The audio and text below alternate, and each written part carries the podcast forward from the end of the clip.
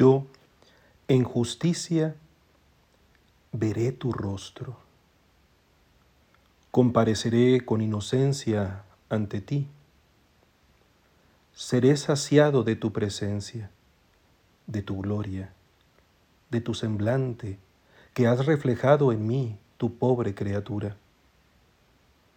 Parece muy remota la salvación. Es más clara hoy la sumisión que vive el mundo. Gime él de tantas maneras esclavizado. Y también nosotros al experimentar las cadenas que nos atan a lo efímero. Pero la condición presente nos libera de un espejismo, del que nos ha prometido la felicidad en lo inmediato, del que nos ha lanzado a un frenesí de satisfacciones de corto alcance, asegurándonos la plenitud en experiencias intensas sin orden ni armonía, del que ha enarbolado las causas del capricho, prescindiendo de toda responsabilidad en aras de una espontaneidad frívola. Esto solo ha mitigado los sueños y acrecentado las frustraciones. Alguien aseguró que esa era libertad y que debía defenderse a toda costa. Pero una libertad sin sujeto se diluye, se vuelve desagradecida y arrogante, llora al final su engaño y su extravío. Somos libres, sí, con la libertad gloriosa de los hijos de Dios, con una promesa que puede disfrutar el momento, pero sin ignorar nunca la llamada anterior que ha recibido y el horizonte ulterior que le espera.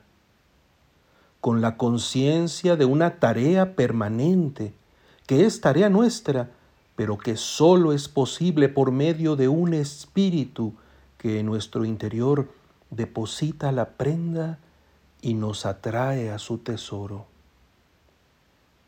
El tiempo, aunque transcurra con un ritmo incomprensible, no deja de alertarnos sobre la eternidad que contiene.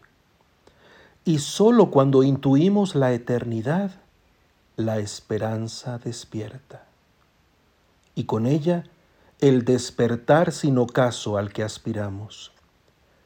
El que ama sabe que no hay tiempo perdido.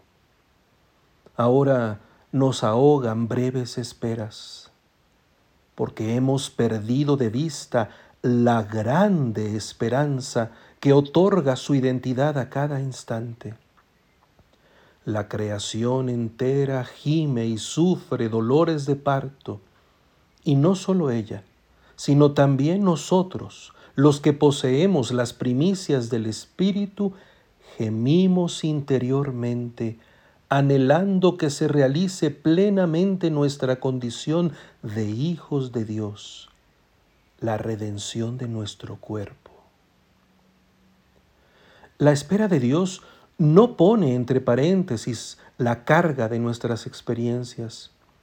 No nos ofrece un puerto de arribo al margen de las peripecias de la travesía.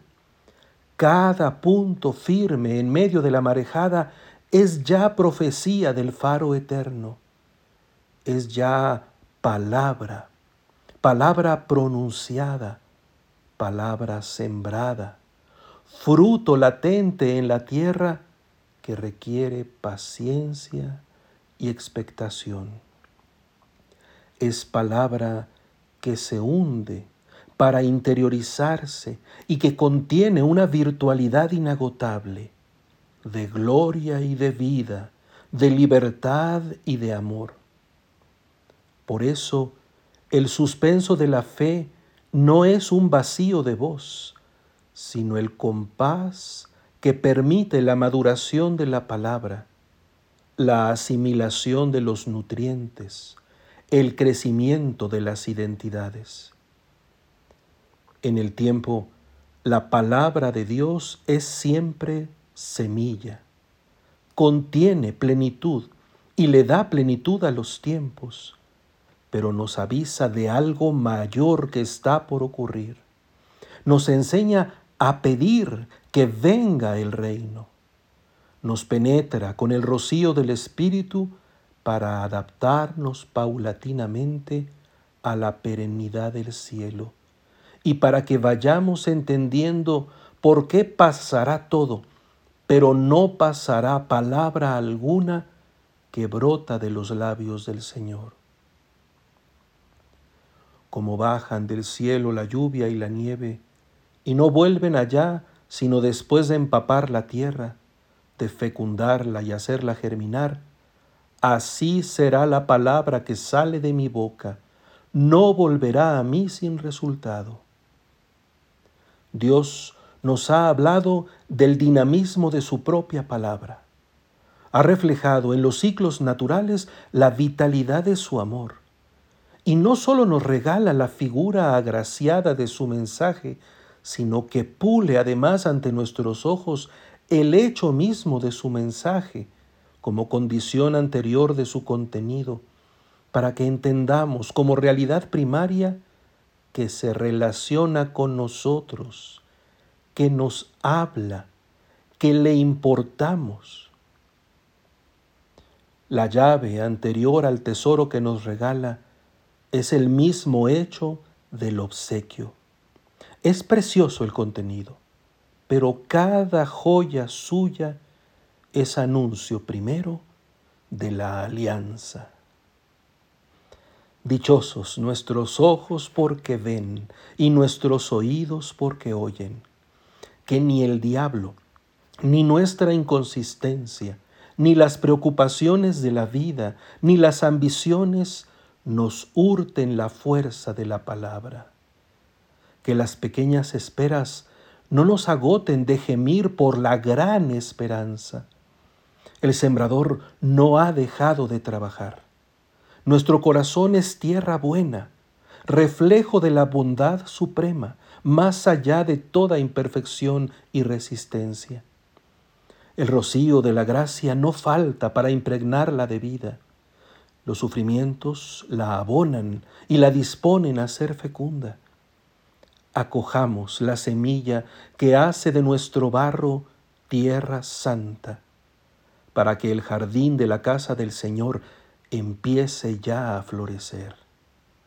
Mantengamos una disposición favorable ante el paso bendito del divino hortelano y que el aroma de la lluvia nos haga suspirar con alabanza nuestra confianza. Asimilemos la vida que se nos participa. Todo pasará. Al despertar, me saciaré, buen Dios, de tu semblante.